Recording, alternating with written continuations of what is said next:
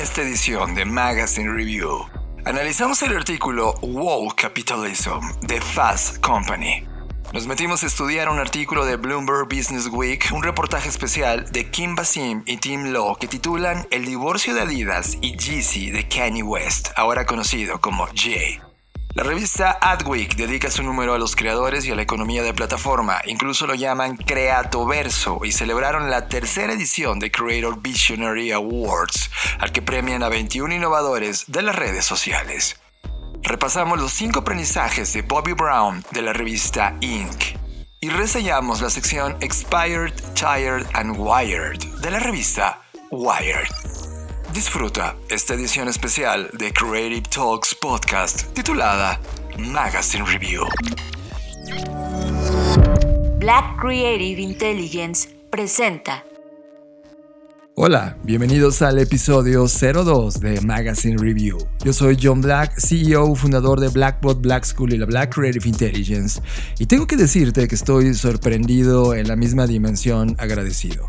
Sorprendido porque leí cada uno de tus mensajes y opiniones sobre este experimento que ahora están escuchando y se llama Magazine Review.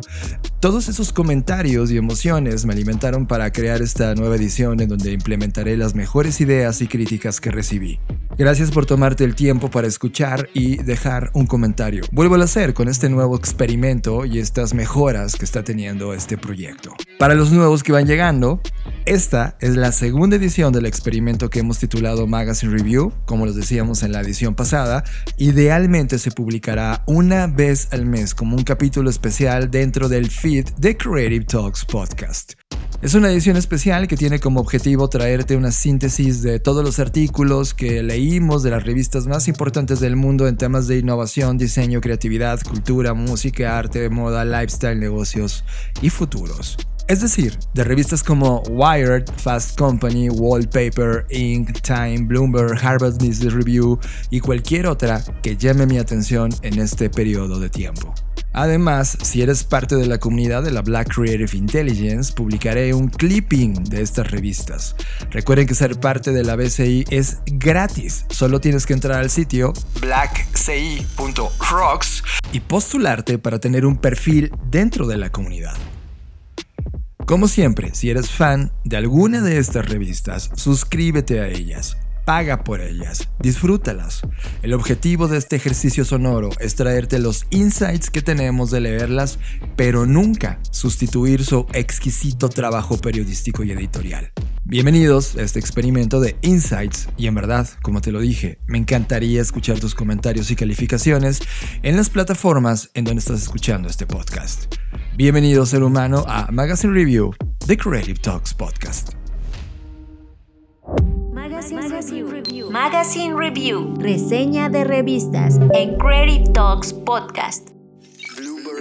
Bloomberg Business Week. Inicio esta edición con un reportaje especial de Kim Basim y Tim Law que titulan El divorcio de Adidas y Yeezy, artículo que me dio lecciones brutales sobre cuál es el modelo de colaboración entre un creador y una compañía como Adidas.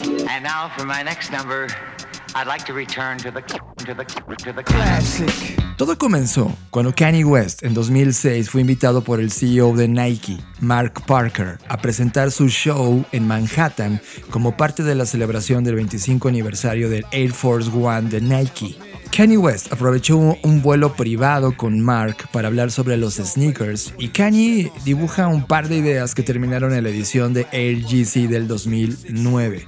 Tres años después, una segunda versión apareció al mercado. Pero Kanye West entendió muy rápido el potencial del proyecto e intentó negociar con Mark Parker para firmar un acuerdo en el que pretendía cobrar regalías por cada sneaker vendido. Y Mark rechazó la idea, argumentando que no podía dar regalías como lo hizo con Michael Jordan porque Kanye West no era un atleta profesional. Obvio, esto hizo encabronar a Kanye West, a lo que respondió que él cuando llena el Madison Square Garden, si bien no juega contra nadie, sí es un atleta del performance. Y luego, a pesar de ser muy fan de Nike, los mandó al carajo. Y no solo eso, en un acto de venganza, Kanye West se fue a Adidas. Una pausa aquí. Adidas es una compañía creada después de que Adolf Adi Dacier y su hermano Rudolf fueron miembros del partido nazi. Lo escuchaste bien miembros activos del partido nazi y administraron juntos una compañía de calzado donde distribuían zapatos para el partido. Al término de la Segunda Guerra Mundial, ambos hermanos se pelearon y Rudolf creó su compañía que hoy se le conoce como Puma. Y un año después, Adi creó Adidas. Así que podemos decir que tanto Puma como Adidas tienen orígenes absolutamente cuestionables. Pero regresemos a la venganza de Kanye West. Al firmar un preacuerdo con Adidas en 2013, trabajaron para lanzar en 2015 una nueva edición de los sneakers Yeezy Boost 350 que se agotó en 12 minutos el día de su lanzamiento y fue nombrado el sneaker del año por Footwear News.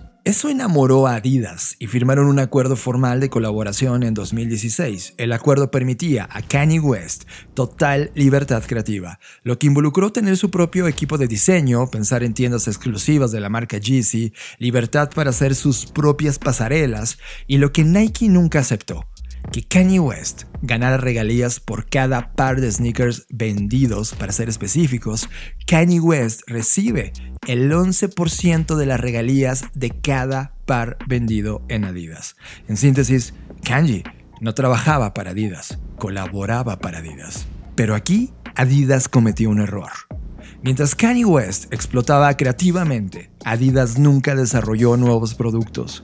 Se basó en explotar los clásicos que ya tenía y dejó la innovación, diseño y desarrollo a colaboraciones como las de Kanye West. Un error que terminarían pagando con creces. Adidas trae a un nuevo CEO, que es Casper Roasted, el cual había trabajado en Oracle, HP, Henkel, es decir, no tenía ninguna experiencia en sneakers, ni en diseño, ni en cultura street, así que concentró su energía en reforzar las operaciones de comercio electrónico para eliminar a los distribuidores minoristas. Adidas se hizo muy eficiente en la operación, pero cada vez menos innovador en sus productos. Ya era 2017 y las ventas netas de Kanye West alcanzaron 300 millones de dólares y Adidas logró la barrera de los mil millones de dólares anuales de ingresos. La relación era idílica, pero entonces, entonces llegó 2018. Kanye West llegó por sorpresa a la redacción de la plataforma TMZ y despotricó sobre cómo la esclavitud era una opción para los esclavizados, provocando que las acciones de Adidas se desplomaran inmediatamente después. Esa fue la primera gran crisis de muchas, debido al comportamiento errático de Kanye West que cambió legalmente al nombre de Ye. Sin embargo, para Adidas. Esto era financieramente muy rentable, ya que la línea de productos de Ye eran de las pocas unidades que provocaban ganancias para la compañía. Así que, a pesar de ser incómodas, escandalosas, polémicas, las acciones de Ye, el nuevo CEO de Adidas, Roasted, las soportaba. Fue entonces cuando todo ocurrió. Llegó 2020. La pandemia había llegado al planeta y las tiendas permanecieron cerradas. Lo único que permanecía en movimiento eran los lanzamientos online de Yeezy, pero fuera de esa burbuja, nada estaba bien. Roasted se negó a pagar la renta de las tiendas cerradas en Alemania, provocando el enojo de políticos y consumidores al interior de Alemania. El gobierno alemán autorizó 3.300 millones de dólares de ayuda para Adidas, lo que obligó a detener los pagos de dividendos.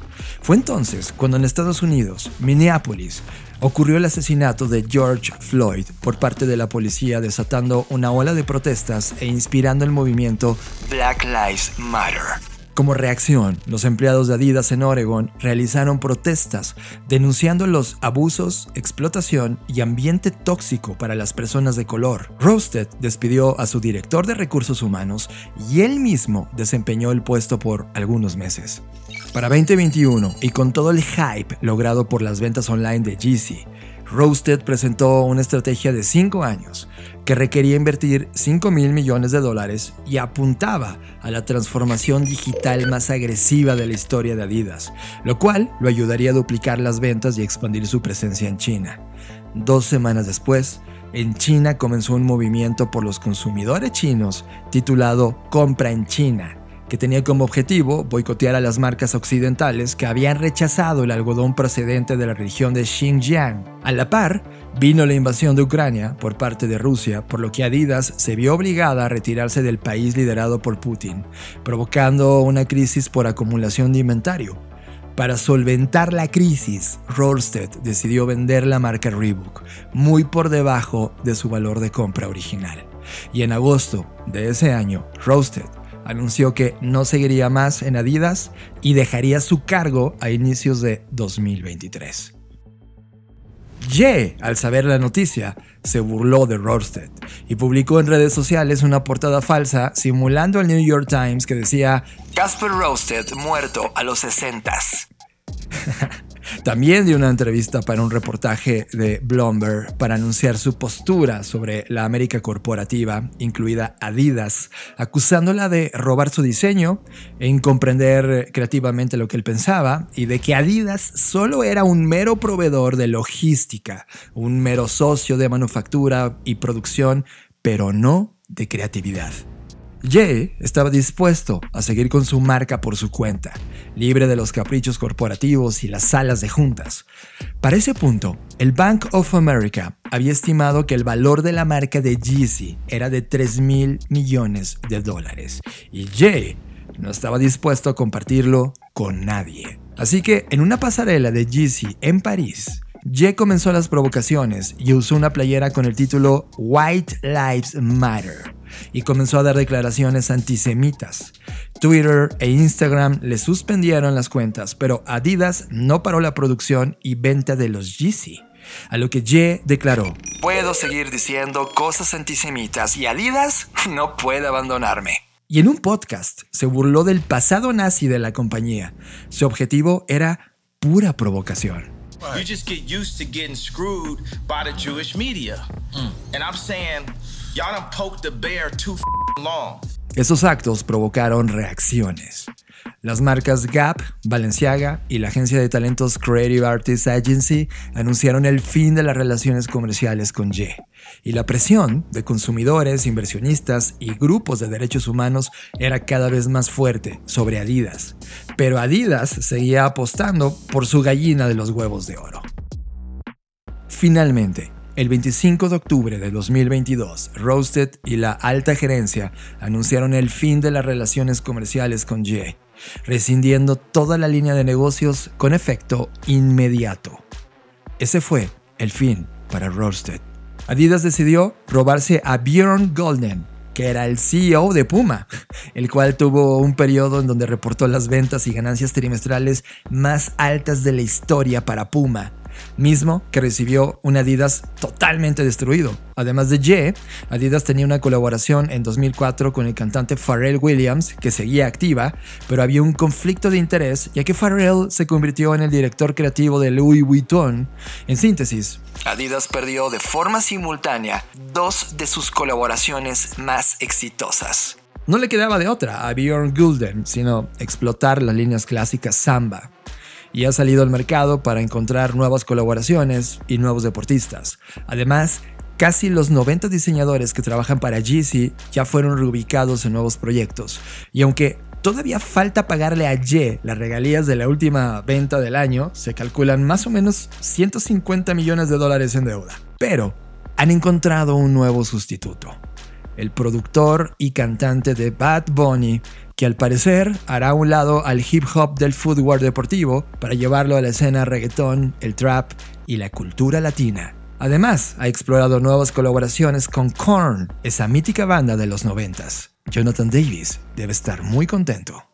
Después de leer el artículo, me deja lecciones brutales. 1. Me queda claro que compañías como Adidas, liderados por CEOs que no saben de diseño, no respetan el diseño, no entienden el poder cultural de los sneakers, cometen estos errores, tan solo tomando decisiones basadas en los indicadores de rentabilidad, cosa que Nike siempre ha cuidado. Tiene diseñadores que entienden la cultura de los sneakers y no hacen más que cuidarla, honrarla, alimentarla y ofrecerle valor.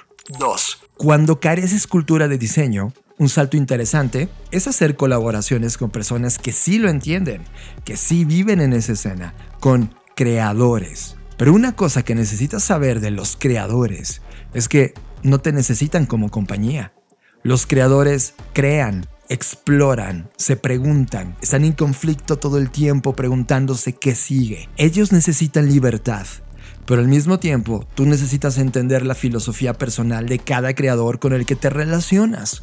Era claro que colaborar con Ye o Kanye West no era fácil, tenía un historial. Analiza las letras de su música, las posturas, la forma en cómo se desempeñaba en el mundo real. Era claro muy claro que un día se iba a salir de control. Y estaba bien asociar tu marca cuando tú tienes los mismos principios que tus creadores. Pero un día, si no lo haces, va a chocar de manera brutal, sobre todo cuando no tienes idea de quién eres y con quién te relacionas. 3. No dependas de un solo creador. Kanye West representaba el 8% de los ingresos totales de Adidas. Pero ojo, ese 8% de ingresos totales representaba el 40% de las ganancias de Adidas. Sí, escuchaste. El 40% de las ganancias era por Kanye West. De acuerdo a datos de la firma Morgan Stanley, quien ah, hizo un análisis de todo este caso, y no tuvieron nuevos modelos desarrollados por Adidas, pusieron todo su foco en esa colaboración y hoy, que ya no está ahí, están en crisis. Perdieron de la noche a la mañana el 40 de las ganancias. Y si quitamos a los mercados de Rusia, si quitamos el boicot de China, si vemos el problema del suministro que hubo producto de COVID-19, si quitamos a Ferrer Williams, da un combinado de más del 65% de las ganancias. De ese tamaño es la lección que están teniendo en Adidas ahora mismo. 4. Y sobre Bad Bunny, ¿qué te puedo decir de Bad Bunny? A este paso es probable que veamos unos Adidas Mr. Beast, Nathanael Cano o Peso Pluma, y creo que Adidas sigue solo viendo sus indicadores de rentabilidad con mayor urgencia y necesidad, por lo que esa combinación solo crea un estado puro de oportunismo creativo. Magazine, Review. Magazine Review. Reseña de revistas en Credit Talks Podcast. Fast Company. Hace unos días visité las oficinas corporativas de PepsiCo y me reuní con el equipo creativo detrás del marketing y comunicación de las marcas de la compañía. Una de las cosas que hablamos fue de la portada de la revista Fast Company de este mes, en la que Eva Longoria, actriz de cine y televisión, además de empresaria estadounidense, conocida más por interpretar el papel de Gabriel Solís en la serie de televisión Desperate Housewives, aparece en la portada de Fast Company, ahora en su papel de directora de cine y dirigiendo Flaming Hot, sí, la película que habla sobre la historia de Cheetos. Honestamente, una tarde me senté con Fernanda Rocha para poner Netflix y ver la película y no aguantamos ni nueve minutos. Me pareció pésima. Pero haciendo un lado eso, también en la portada de Fast Company hablan sobre la muerte del ESG, Environmental, Social and Governance, debido al capitalismo woke de hecho, en la carta editorial de Brendan Vaughan habla de la experiencia en 2019 cuando se reunió con los principales CEOs, donde expresaron, y voy a leer textual, lo siguiente. América merece una economía que le permita a todas las personas tener éxito a través de trabajo duro y creatividad, que les permita liderar una vida de significado, propósito y dignidad. Mi preocupación es que siguen llamándole América a Estados Unidos de Norteamérica. América es todo el continente americano. Es Chile, Bolivia, Colombia, Brasil, México, Ecuador. América es todo el continente americano. Después de mi rant sobre geografía básica, sí estoy de acuerdo con el resto. Ok, ¿por qué importa en este momento este contenido? Al término de la Segunda Guerra Mundial vivimos una aceleración económica. El capitalismo triunfó como modelo. El consumo, la producción en masa, el consumo en masa generó la sociedad que tenemos el día de hoy. De hecho, todavía cuando volteas a ver la cultura de negocios que sigue imperando en el presente, escuchas hablar de tiburones, perros de ventas, leones de inversión, pensamientos exponenciales, en un mundo que no lo es, un mundo que es finito. En síntesis, creamos compañías vistas únicamente como negocio. Nos educaron para explotar las oportunidades comerciales, no importando que devorábamos los recursos del planeta. Lo único que importaba era facturar. Algunas compañías para curarse en salud comenzaron un movimiento de relaciones públicas que llamaban CRS, Corporate Social Responsibility, pero ahora han evolucionado a la figura del ESG, Environmental, Social and Governance. Ahí es donde entra el artículo de Fast Company, en donde el escritor Clint Rainey expone el antimovimiento ESG que denominó como capitalismo del despertar o woke capitalism. Woke es un término originario de los Estados Unidos que inicialmente se usaba para referirse a quienes se enfrentaban o se mantienen alerta a temas como el racismo. Posteriormente llegó a abarcar una conciencia de otras cuestiones como desigualdad social, temas de género, orientación sexual, pero ahora ha representado una batalla cultural y política en Estados Unidos que se está expandiendo por todo el mundo. El término resurgió en las últimas décadas con el movimiento Black Lives Matter, que nació en rechazo a la brutalidad policial hacia personas afrodescendientes. Pero esta vez su uso se difundió más allá de la comunidad negra y empezó a ser utilizado para significar algo mucho más amplio, un nuevo despertar. En 2017, el diccionario Oxford agregó esta nueva acepción de woke definiéndolo como estar consciente de temas sociales y políticos, en especial el racismo, lo cual en concepto, todo este contexto suena tremendamente positivo. Pero a pesar de esto, a pesar de que muchas personas se autodefinen con mucho orgullo como una persona woke que está alerta ante la discriminación y la injusticia, hay muchos otros, la gran mayoría, que utilizan el adjetivo woke como un insulto. El propio diccionario de Oxford hace la distinción agregando lo siguiente. Esta palabra, woke, a menudo se usa con desaprobación por parte de personas que piensan que otras personas se molestan con demasiada facilidad por estos temas, o hablan demasiado sobre ellos de una manera que no cambia nada. O como apunta el diccionario Merriam-Webster, se usa con desaprobación para referirse a alguien políticamente liberal como un asunto de justicia racial y social, especialmente de una manera que se considera irrazonable o extrema. Es decir, que mientras para algunos ser woke es tener conciencia social y racial y cuestionar estos paradigmas y las normas ofresoras impuestas históricamente por la sociedad, para otros, describe a hipócritas que se creen moralmente superiores y quieren imponer sus ideas progresistas sobre el resto. Es una locura. En particular, ha generado mucho malestar el uso de un método conocido como la cancelación, un boicot social y profesional que suele realizarse a través de las redes sociales contra individuos que actuaron o dijeron algo que para ellos era intolerable. Pero todo esto no termina aquí. En un artículo de la BBC, en donde analizan la transformación del concepto woke, explican que se convirtió en sinónimo de política de izquierda, o liberales que abogan por cosas como la equidad racial y social, el feminismo, el movimiento LGBT, el uso de pronombres de género neutro, el multiculturalismo, el uso de vacunas, el activismo ecológico y el derecho a abortar políticas con las que se asocia el Partido Demócrata del presidente Joe Biden, así como también el ala más liberal que incluye políticos como Bernie Sanders o la congresista Alexandria Ocasio Cortés. En contraposición, el ala más extrema del Partido Republicano, liderada por el expresidente Donald Trump, considera que estas políticas woke representan no solo una amenaza a los valores de la familia, sino incluso a la misma democracia, a lo que se quiere reemplazar con una tiranía woke. En 2020, Trump centró uno de los ejes de su campaña de reelección en combatir a estos llamados woke lefties, izquierdistas despiertos, quienes aseguró practican un fascismo de extrema izquierda. Es ridículo. El entonces mandatario señaló que con su cultura de cancelación estaban expulsando a la gente de sus trabajos, avergonzando a los disidentes y exigiendo la sumisión total de cualquiera que no esté de acuerdo. Es la definición misma de totalitarismo, acusó el líder republicano. Como ven, este despertar se llevó al peor de los extremos. Los debates sobre el wokeísmo no solo dominan la agenda política y cultural estadounidense, también han permeado en el mundo empresarial.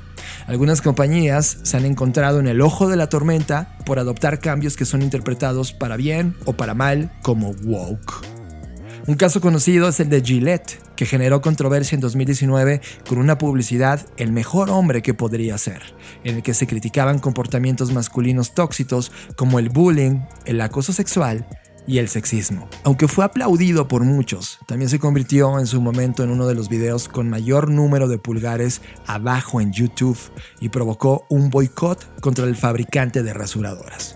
Otra de las compañías que ha recibido el impacto woke es Disney. En abril de 2023, el gobernador DeSantis firmó una ley para retirarle a Walt Disney su estatus legal especial que le permite autogobernarse en el estado de Florida y legisladores republicanos advirtieron que no aprobarán la extensión del derecho de autor de Disney de su principal personaje, Mickey Mouse, que vence en 2024. Todo esto como represalia a la oposición de los ejecutivos de la empresa a una ley que prohíbe enseñar sobre sexualidad, orientación sexual y diversidad de género en las escuelas primarias de Florida, bautizadas por sus detractores como la ley No digas gay. Disney publicó un comunicado en contra de la norma, presionado por sus empleados que realizaron protestas y un paro ante el silencio inicial de la empresa. Fue entonces cuando el CEO de Disney, Bob Chapek, dijo, y voy a leer textual, Nuestros empleados ven el poder de esta gran compañía como una oportunidad para hacer el bien, y yo estoy de acuerdo. La compañía también fue acusada por algunos sectores conservadores de hacer activismo woke, por elegir a una actriz negra para protagonizar la nueva versión, con actores de carne y hueso del clásico de la Sirenita, en el que el personaje animado de Ariel, basado en el cuento de hadas de Hans Christian Andersen, aparece como una sirena de piel blanca y ojos azules. En ambas versiones es pelirroja. Pero por otro lado, la elección de una actriz de piel oscura fue aplaudida por muchas voces que no solo se sintieron representadas, sino que además consideran que, dado que las sirenas son personajes mitológicos, pueden ser de cualquier color de piel. DeSantis y otros republicanos también han criticado a las empresas que priorizan las inversiones que tienen impacto medioambiental, social y de gobernanza, conocidas como ESG, catalogándolas como capitalismo woke. El gobernador dijo que las inversiones ESG, que suelen priorizar temas como cambio climático o la diversidad, amenazan la vitalidad de la economía estadounidense y la libertad económica de los estadounidenses al apuntar individuos e industrias desfavorecidas para promover una agenda ideológica woke. ¿Sabes? ¿Qué me preocupa de todo esto? Lograr un despertar, una conciencia, una idea, una actitud que nos permita mejorar la experiencia de vida en este planeta desde el punto de vista social, humano, ambiental, político, económico, cultural, hoy es visto de mala forma. El sistema logró crear un estatus en donde despertar está mal. Es ridículo, exagerado y en muchos casos casi una traición. Si esto está pasando en Estados Unidos, ¿Qué podemos esperar en el resto de naciones? ¿Veremos el capitalismo woke desplegarse en todos los rincones del planeta? Este artículo nos advierte de esa posibilidad. Por mi parte, yo seguiré siendo super woke. Seguiré hablando de la importancia de cuidar al medio ambiente. Seguiré hablando con los líderes de compañías para que entiendan el papel de una nueva economía no lineal. Seguiré con Fernanda Rocha escribiendo el libro de las 9 P's que ayude a inspirar a otros líderes a entender el reto e importancia que tenemos frente a nosotros por mejorar la experiencia de vida en este planeta, no centralizándola en el ser humano, sino centralizándola en la vida. Estás escuchando, Magazine Review, reseña de revistas en Creative Talks Podcast. Frame.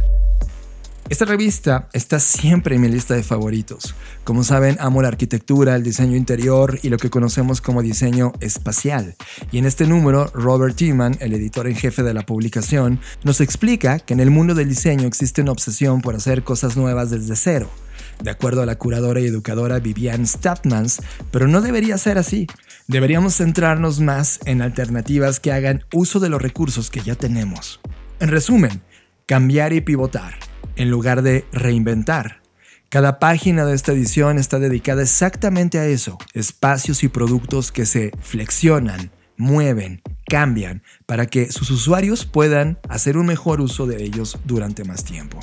En este número hay tres estudios que exploran la noción de adaptabilidad a través de tipologías, materiales y escalas, desde comunidades flotantes hasta construcciones de cartón y una cocina actualizable. Puedes leer cómo la flexibilidad está alimentando la venta minorista de alimentos, porque un lugar de trabajo ágil es más que poner muebles sobre ruedas, y si los conceptos de hospitalidad híbrida podrían ser una base adecuada para la reutilización adaptativa de los edificios existentes. Hay un mood board que explora cómo el arte, la moda, está liderando con el concepto de agilidad. Además, trae un artículo con el artista y diseñador y fotógrafo de Hong Kong, Tommy Fong.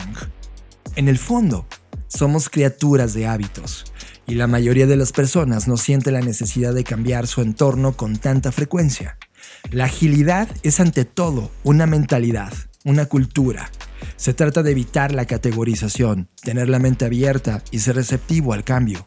El desafío para los arquitectos y diseñadores es diseñar un entorno físico que pueda respaldar esa mentalidad. Esto es lo que nos trae la revista Frame y pueden disfrutar el clipping que hemos preparado para ustedes. Adweek.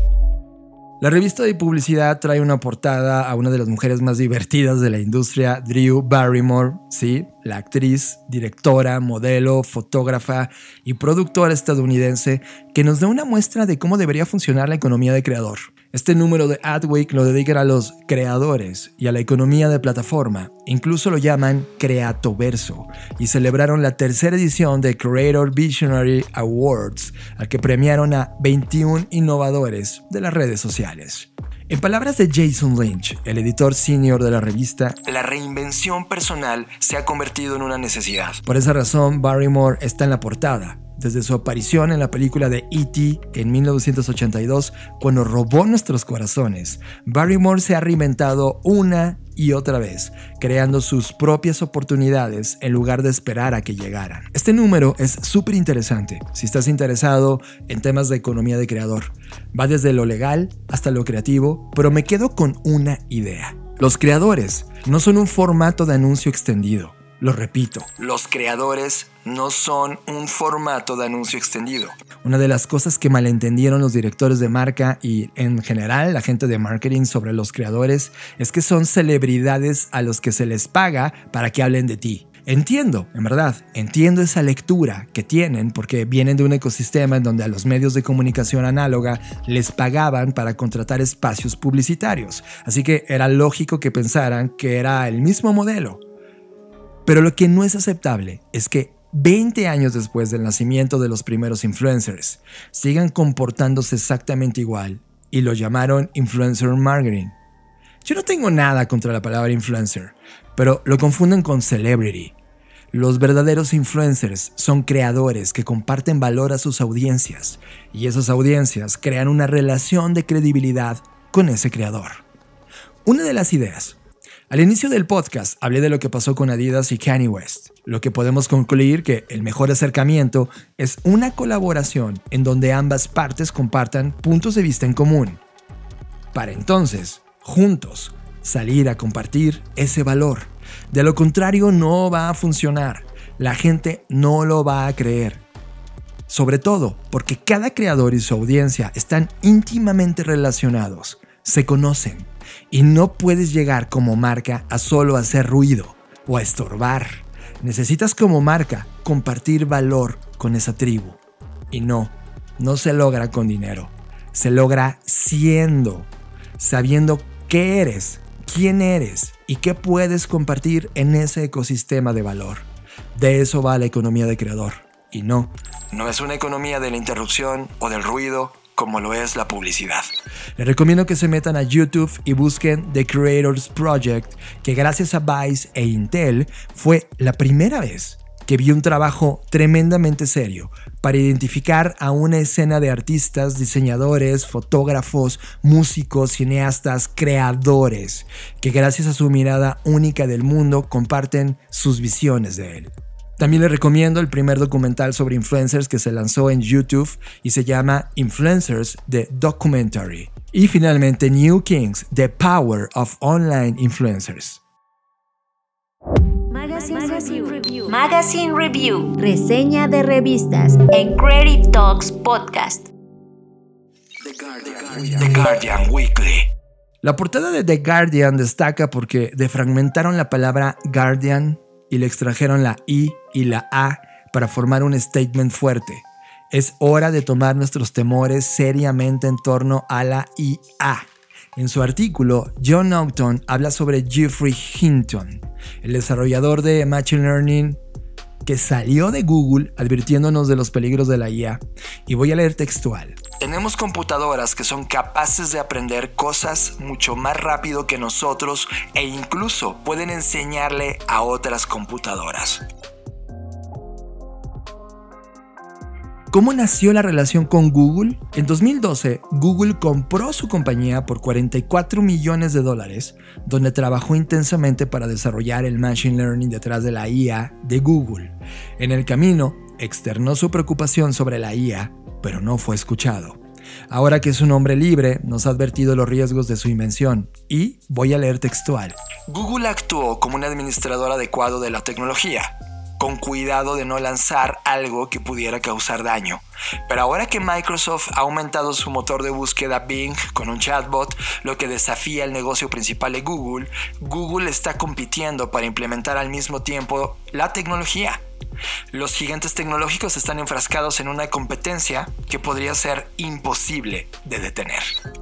Nos estamos moviendo hacia un territorio desconocido en una línea ética ya desaparecida, y solo lo dirige la línea de rentabilidad. Por eso el grito contundente de la regulación, y se escuchó con una potencia durísima estos, estos meses y semanas.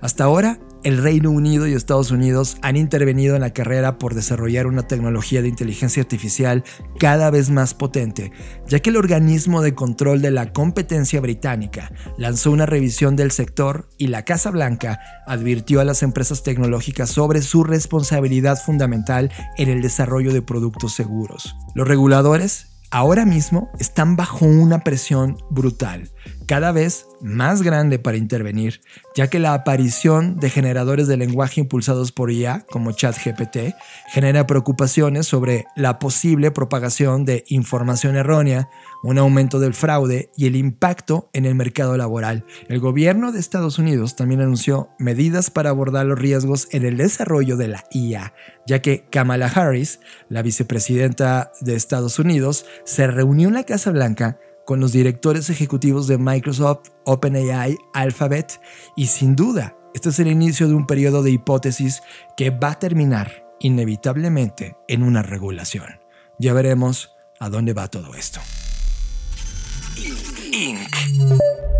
En la portada de la revista Inc. aparece Bobby Brown, que es una maquilladora artística profesional estadounidense, fundadora y CCO de Bobby Brown Cosmetics. El editor en jefe de Inc., Scott O'Melenuk, habla del por qué una persona de 66 años está tomando la portada de la revista y habla de que la línea de edad de los empresarios se ha desvanecido. Lo vimos con el Colonel Sanders cuando fundó Kentucky Fried Chicken, hoy KFC, o lo vimos con Bob Parsons a la edad de 47 cuando fundó GoDaddy. No importa la edad, lo importante es la idea de valor. Y Bobby Brown representa a ese ser humano, uno que en 1995 lanzó su primer compañía icónica que terminó siendo comprada por 75 millones de dólares y ahora lo ha vuelto a hacer con una nueva startup a sus 59 años de edad. El artículo explora la vida de Bobby, pero nos deja cinco aprendizajes importantes sobre cómo hacer las cosas. 1. Conviértete en la persona que resuelve problemas. En palabras de Bobby, ni siquiera necesitas una educación en el mundo de los negocios. Necesitas conocimiento, sentido común y una capacidad para eliminar el ruido. Todo con el objetivo de encontrar soluciones simples que hagan sentido. Donde la gente ve problemas, Bobby ve oportunidades. 2. Escoge tus batallas. Es un hecho, hay relaciones complejas. Bobby aprendió a no angustiarse al final las personas solo quieren ser escuchadas. Incluso cuando no estás de acuerdo con ellas, solo quieren que les digas, ok, te escucho. Tienes que ser inteligente y pensar profundamente con qué personas quieres lidiar. 3. No temas a fallar. Porque en realidad fallar no existe. Bobby no cree en el error. Cuando algo no funciona, es conocimiento para intentar algo distinto. 4. Relájate. Bobby, en el inicio de su carrera, era intensa. Lo que aprendió es el espíritu de mantenerse relajada. La adaptabilidad, la honestidad vienen con la edad. Lo que aprendes con la experiencia realmente es ver con claridad qué no necesitas hacer. 5. Sé real, sé auténtico. Si algo va mal, dilo a la gente. Las compañías el día de hoy tienen permitido ser humanas. Trata a tus clientes justo de la forma como te encantaría ser tratado. En la revista también hay dos páginas sobre Simon Sinek. Si bien ya no soy tan fan de Simon, porque sus conceptos en la práctica ya la hemos evolucionado, ya lo hemos madurado y mejorado, siempre es interesante ver su propia evolución. Sobre todo porque desde la pandemia, Simon Sinek pivoteó a otro modelo. Hoy tiene 49 años de edad y nos deja algunas ideas que colectó en esta exploración. 1 Haz espacio en tu ocupada agenda para simplemente no hacer nada. Permite a tu mente reiluminarse. 2. Nunca, nunca dejes de aprender algo. 3. Ten un propósito, no un eslogan. 4. Ve más allá de solo crecer. Explora conceptos como la integridad, la ética, la calidad de relaciones, un nuevo concepto de valor. 5 Siempre comparte. Deja tus ambiciones a un lado y ocúpate por enriquecer. Y no habla de dinero, sino enriquecer a las personas que están alrededor de ti. 6. El optimismo es ideal, pero el pesimismo es necesario. Pero un pesimismo que esté dispuesto a explorar la solución de esos problemas que ve con optimismo. Y 7. No necesitas saberlo todo. Cuando no sepas algo, Tan solo pide ayuda. Magazine, Review. Magazine Review. Reseña de revistas en Creative Talks Podcast. Llegamos a la recta final de este podcast, pero quería reconocer el número especial de Rolling Stones con su Creator Issue, en el que Emma Chamberlain, una personalidad de Internet y youtuber estadounidense que ganó el premio Streamy del 2018 como Breakout Creator, es ahora la portada de esta icónica publicación. Y la revista hace un repaso por los 20 creadores más influyentes del momento. Honestamente, no conocía a la gran mayoría, excepto a Mr. Beast, pero me sorprendió ver en este listado el primer Idoru llamado Code Miko, esta VTuber que ha causado sensación. Hay además una tabla dentro de la revista en donde responden a la pregunta cómo los creadores ganan dinero y básicamente las respuestas son ganan por publicidad, ganan por patrocinios, ganan por suscripciones, ganan por venta de productos y ganan por catálogo. Yo sinceramente no estoy de acuerdo. Creo que está incompleto el modelo. Pero por eso ahora mismo estamos trabajando en Black School para tener un curso sobre economía de creador y ya le estaremos avisando en el futuro cuando lo vamos a lanzar. Wired. Llegamos al final de esta edición, pero no sin antes revisar a nuestra revista favorita. Ya saben cuál es. Es Wired. Sigue siendo muy mala sus portadas en este momento en términos de diseño, pero el contenido sigue siendo brutal.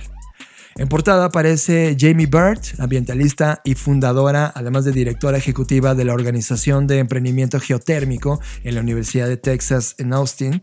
También es abogada, reguladora, pero dejó la escena de los buffets de abogados de zapatos negros para intentar encontrar soluciones rápidas y eficientes para el cambio climático. Es una apasionada defensora de la energía geotérmica como un modelo de negocio futuro natural y obvio para la industria del petróleo y el gas y un eslabón perdido para cumplir o superar los objetivos climáticos para 2050. El artículo completamente va de eso, del esfuerzo de convertir la industria del petróleo que tenemos en una geotérmica. Y todo desde Texas. Una de mis secciones favoritas de la revista es Expired, Tired and Wired. Expired es todo lo que ya expiró, tired es todo lo que nos está cansando y wired es como todo lo que está cool. Así que voy a leer. Expired, bolas de carne. Tired. Bolas de carne basadas en plantas. Wired. Bolas de carne de mamut crecidas en laboratorio. Expired. Paloma azul para usuarios verificados. Tired. Paloma azul para usuarios de paga. Wired. Paloma azul para usuarios de no paga que Elon decidió que los necesitaba. Expired. Canciones escritas por IA. Tired. Cantantes deepfake con voces creadas por IA. Wired. Compartir royalties con la IA. Y finalmente, dentro de la revista hay un artículo llamado Save the Metaverse, que hacen un llamado a tiempo y, de manera simultánea, es un cheque de realidad. Todos juntos, incluidos tú y yo, echamos a perder ya al Internet. Acéptalo. Pero ahora, con la entrada oficial de Apple al mundo del VR, AR, MR, a lo que han llamado cómputo espacial, el camino inevitable es llegar a la visión del metaverso, por lo que la oportunidad es preguntarnos ahora mismo, ¿qué experiencia queremos diseñar en ese nuevo espacio llamado metaverso? Second Life intentó explorar una hipótesis. Roblox, Fortnite ahora mismo están planteando experiencias en el presente. Meta está apostando por el futuro, pero ese futuro está construyéndose ahora mismo está diseñándose mientras hablamos, está imaginándose en este momento. Nos queda totalmente clara que la evolución de ese metaverso está ligada a la viabilidad económica de cada servicio, cada producto digital o plataforma que se vaya a lanzar y madurar. Hoy como humanos solo le hemos puesto viabilidad al placer inmediato. Por eso las redes sociales que tenemos, por eso el impacto de la economía de atención, Redes que gracias a sus algoritmos se volvieron efectivas en la entrega de ese placer inmediato. Tengo una pregunta para ti. ¿Eso queremos en el futuro? ¿Cuál será la ética alrededor de esa economía? ¿Cómo manejamos los datos? ¿Cómo dejaremos de manipular la realidad? Pero sobre todo, ¿cómo crearemos un espacio metaversico que mejora la experiencia humana? Lo interesante es que todas esas preguntas todas las vamos a contestar y explorar juntos. Hagas o no hagas nada, estás diciéndolo todo. Estás escuchando, Magazine Review, reseña de revistas en Creative Talks Podcast. Con esto llegamos al final de la segunda edición experimental de Magazine Review. Me encantaría escuchar qué piensas de este segundo experimento. ¿Te fue valioso el tener estos highlights y los insights de los contenidos que estoy leyendo? ¿Te gusta recibir el clipping? Recuerda que el clipping solo está disponible si ya eres parte de la comunidad de la Black Creative Intelligence. Métanse ya a blackci.rocks, les repito, blackci.rocks para ser parte. No tiene costo, solo tienes que aplicar y crear un perfil. ¿Te gustó la profundidad de este podcast? Gracias por tu tiempo. Yo soy John Black y como decimos en Blackbot y Creative Talks, nos vemos, en el futuro. Magazine, Review. Reseña de revistas en Creative Talks Podcast. Black Creative Intelligence presentó.